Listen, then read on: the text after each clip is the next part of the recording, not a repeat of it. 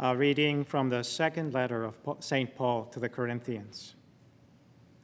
Brothers, God let light shine in our hearts, that we Lectura de la segunda carta de San Pablo a los Corintios. No nos predicamos a nosotros mismos, sino a Cristo Jesús como Señor, y a nosotros como siervos suyos por Jesús. Por el mismo Dios que dijo de las tinieblas brilla la luz, ha hecho brillar la luz en nuestros corazones para irradiar el conocimiento de la gloria de Dios que está en la faz de Cristo. Pero llevamos este tes- tesoro en recipientes de barro para que aparezca que una fuerza tan extraordinaria. Es de Dios y no de nosotros. Atribulados en todo, mas no aplastados, perple- perplejos, mas no desesperados, perseguidos, mas no abandonados, derribados, mas no aniquilados.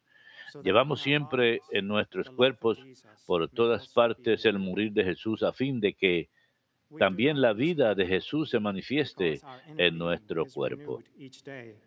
Por eso no desfallecemos, aun cuando nuestro hombre exterior se va desmoro- desmoronando. El hombre interior se va renovando día en día. En efecto, la leve tribulación de un momento nos produce sobre toda medida un pesado caudal de gloria eterna. A cuantos no ponemos nuestros ojos en las cosas visibles, sino en las invisibles. Pues las cosas visibles son pasajeras, mas las invisibles son eternas.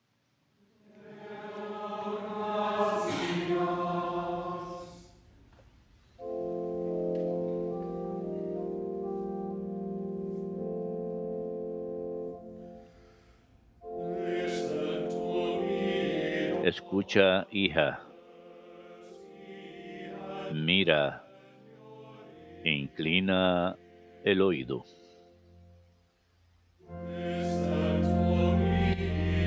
Escucha, hija. Mira. Inclina el oído. Escucha, hija. Mira. Inclina el oído. Olvida tu pueblo y la casa paterna. Prendado está el rey de tu belleza. Póstrate ante él, que él es tu Señor. Escucha, hija, mira, inclina el oído.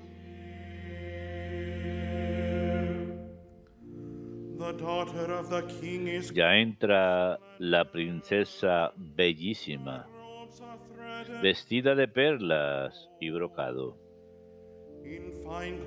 La llevan ante el rey con séquito de vírgenes. La siguen sus compañeras. Escucha, hija, mira, inclina el oído.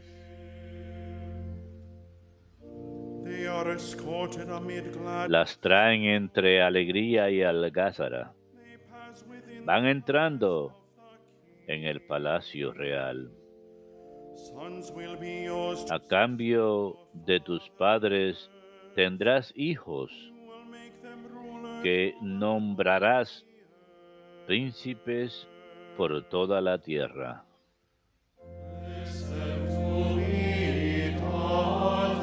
Escucha, hija, mira, inclina el oído.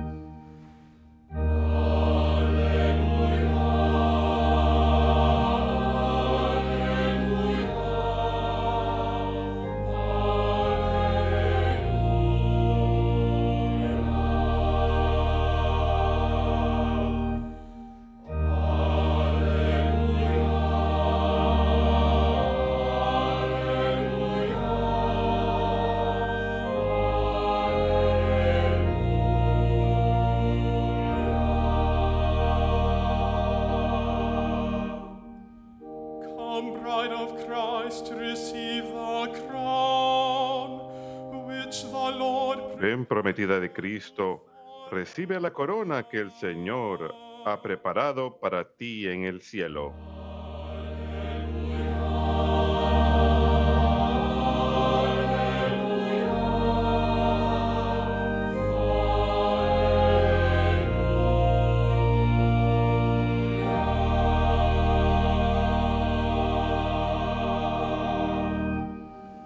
Dominus vobiscum.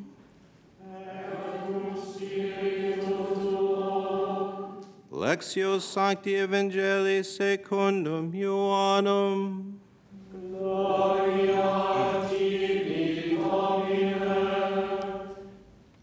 Jesus said to his En disciples, aquel tiempo dijo Jesús a sus discípulos, permanezcan en mí como yo en ustedes.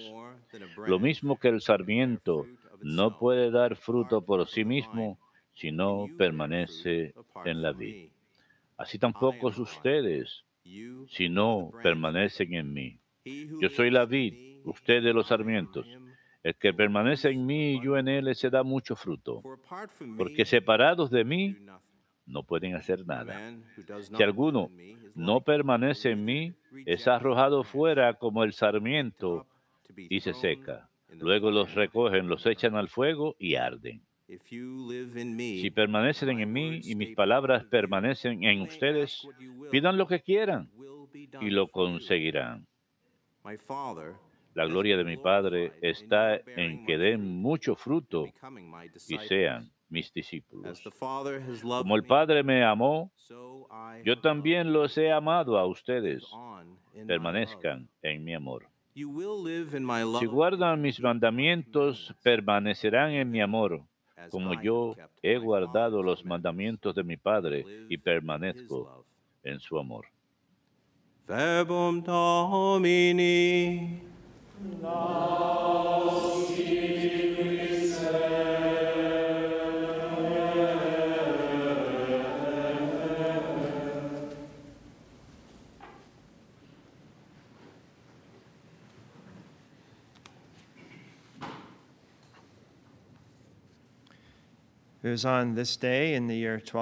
En este día, en el año 1253, Santa Clara terminó su peregrinaje sobre la tierra. Fue canonizada apenas dos años más tarde. Nació dentro de una familia noble en Asís a finales del siglo XII. Cuando tenía 18 años, escuchó la prédica de San Francisco en la Catedral de Asís y se sintió muy conmovida.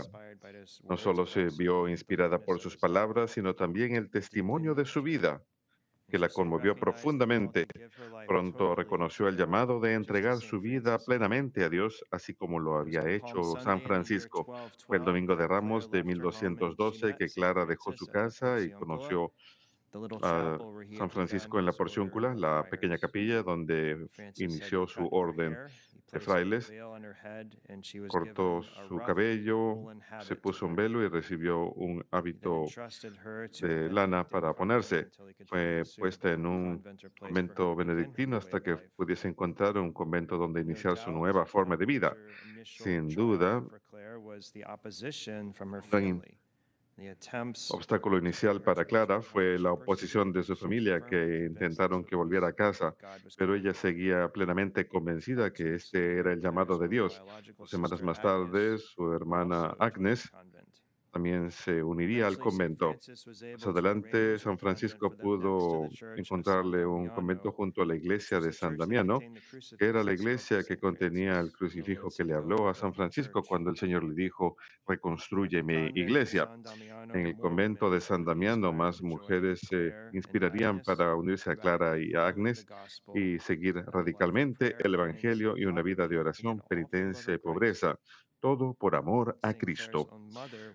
La madre misma de Santa Clara más adelante se uniría a su hija, a sus dos hijas. Clara era muy obediente, lo tomó como regla de Dios.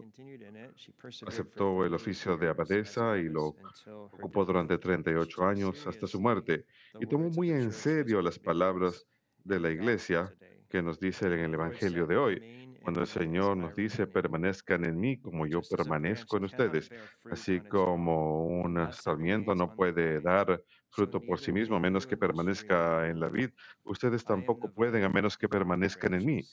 Yo soy la vid y ustedes los sarmientos. El que permanece en mí y yo en él dará mucho fruto, porque sin mí ustedes no pueden nada. Santa Clara pues llegó a tener una confianza total en la providencia de Dios y en su poder. Esto se ve más claramente cuando un ejército de saracenos se acercó a Asís y subió por los muros para invadir. Esto fue en 1230. En ese momento Santa Clara estaba muy enferma, estaba en cama. A pesar de estar muy enferma, la primera, el primer impulso de las hermanas fue acudir a Clara porque sabían que ella tenía una gran confianza en Dios y acudieron a ella buscando guía en esta situación tan difícil. Santa Clara les dijo, hermanas e hijas, no tengan miedo, porque si el Señor está con nosotros, el enemigo no puede lastimarnos. Tengan confianza en nuestro Señor Jesucristo, porque Él ha de liberarnos. Y a medida cuando los sarcenos estaban literalmente subiendo por los muros del convento, Clara hizo que la llevaran al comedor del convento y mandó a traer el Santísimo Sacramento. Fervorosamente rezó por protección de los, contra los soldados para que Cristo defendiera a las hermanas del ataque de estos hombres. Y un testimonio de una de las hermanas presentes en el evento. cuenta que se escuchó una voz en ese momento ante la oración de Clara, una voz que decía, yo siempre las defenderé. Los saracenos, como sabemos, fueron vencidos en aquel momento y se retiraron, salieron huyendo. Santa Clara también es la santa patrona de la televisión. Esto se remonta a la víspera de Navidad del año 1252. Santa Clara estaba enferma en aquel entonces, tan enferma que no podía salir de cama en la, y no podía ir con las otras hermanas a rezar el oficio divino para la fiesta de la Natividad del Señor. Así que rezó, Señor Dios, me he quedado aquí sola contigo. Y aquí tenemos una descripción de lo que pasó a continuación.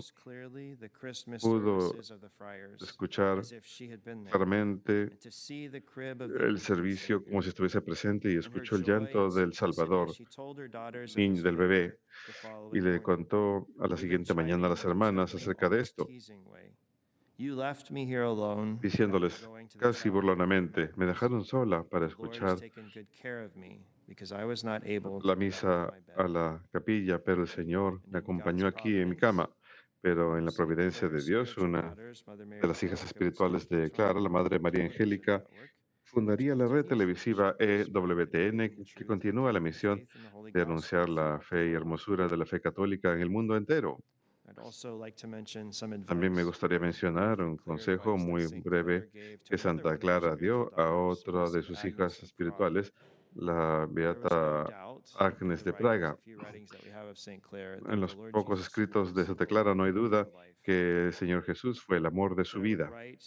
Clara escribiría acerca del Señor a Agnes, contémplalo, considéralo, medita sobre él a medida que deseas imitarlo, míralo y síguelo.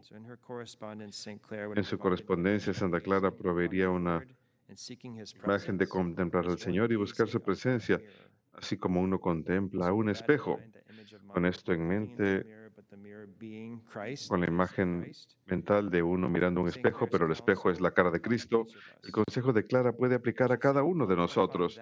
Ella dijo, mira ese espejo todos los días y continuamente estudia tu rostro en él, de manera que te adornes con todas las virtudes, la pobreza, la santa humildad y la inefable caridad son reflejadas en ese espejo pues con la gracia de Dios puedes contemplarlos en todo el espejo. Al mirar a Cristo, al mirar su vida, eso nos ayuda a imitar sus virtudes. Ella dijo, contempla ese espejo todos los días. Así pues, miremos, eh, miramos ese espejo cuando leemos los evangelios, cuando leemos las escrituras. Dios se revela a nosotros en su palabra. Todas las escrituras nos señalan hacia Él y nos ayudan a ver su rostro. Si pensamos en las palabras de San Jerónimo, que la ignorancia de las escrituras es ignorancia de Cristo, ¿qué tal lo contrario? Conocimiento de las escrituras lleva al conocimiento de Cristo. Mientras más nos sumergimos en la palabra, más nos sumergimos en Él. Él es la palabra hecha carne. También miremos este espejo del cual habla Santa Clara cuando miramos al Señor en la adoración eucarística, cuando rezamos el rosario, cuando mantenemos en nuestra mente la vida y los misterios de la vida de Cristo. Contemplamos ese espejo cuando vamos a la Santa Misa y cuando ingresamos en la oración personal. Este acto de mirar y contemplar la imagen del Señor en la oración no termina cuando miramos. Su meta es transformar nuestras vidas. Mientras imitamos más y más a Cristo, podemos recordar las palabras de San Pablo en la segunda carta a los Corintios, capítulo 3, versículo 18, cuando él dice, y todos nosotros con el velo retirado del rostro contemplamos la gloria del Señor al ser cambiados a su semejanza de un grado de gloria a otro. Esto es lo que está puesto en el sepulcro de la Madre Angélica. Cuando nuestros corazones se abren al Señor, nuestras vidas cambian. Nuestra mirada está con, fija en Él. A medida que eso pasa, nuestra vida se vuelve más clara y se vuelve, vuelve perceptible a los que están a nuestro alrededor. A medida que Él se revela más y más, nuestro deseo de imitarlo aumenta más y más. Santa Clara lo contempló y lo siguió. La sencillez de este mensaje es muy renovador contémplenlo, imítenlo, síganlo, pero también es muy difícil. A causa de nuestra condición humana débil, perseverar y contemplar al Señor es muy difícil, pues somos distraídos muy fácilmente por las cosas de este mundo. Seguirlo es difícil, porque a menudo nos enfrentamos a diario con nuestra propia soberbia y egoísmo. Pero el enfoque de Clara en el Señor le dio gran confianza y gran paz, de manera que pudiese dirigirse a su propia alma en su lecho de muerte usando las siguientes palabras. Ve sin ansiedad, pues tienes una buena escolta para tu camino. Ve, pues aquel que te creó te ha renovado y siempre te protege como una madre a su hijo, te ha amado con un amor tierno Bendito sea el Señor, tú que creaste mi alma. A través de la intercesión de Santa Clara, rogamos hoy y pedimos la bendición del Señor sobre todas las clarisas pobres en el mundo entero, todos los que siguen la forma de vida trazada ante nosotros por esta santa mujer, que sean renovados y fortalecidas en su vocación de seguir a Cristo con un solo corazón como Santa Clara y San Francisco. También pedimos a Santa Clara que rece por nosotros para que perseveremos en poner en práctica esas palabras, contemplar al Señor y seguirlo, que tengamos esa misma confianza firme en la presencia eucarística del Señor al tener en mente esas palabras que el Señor le dijo a Santa Clara y que las otras hermanas escucharon también. Yo siempre os cuidaré.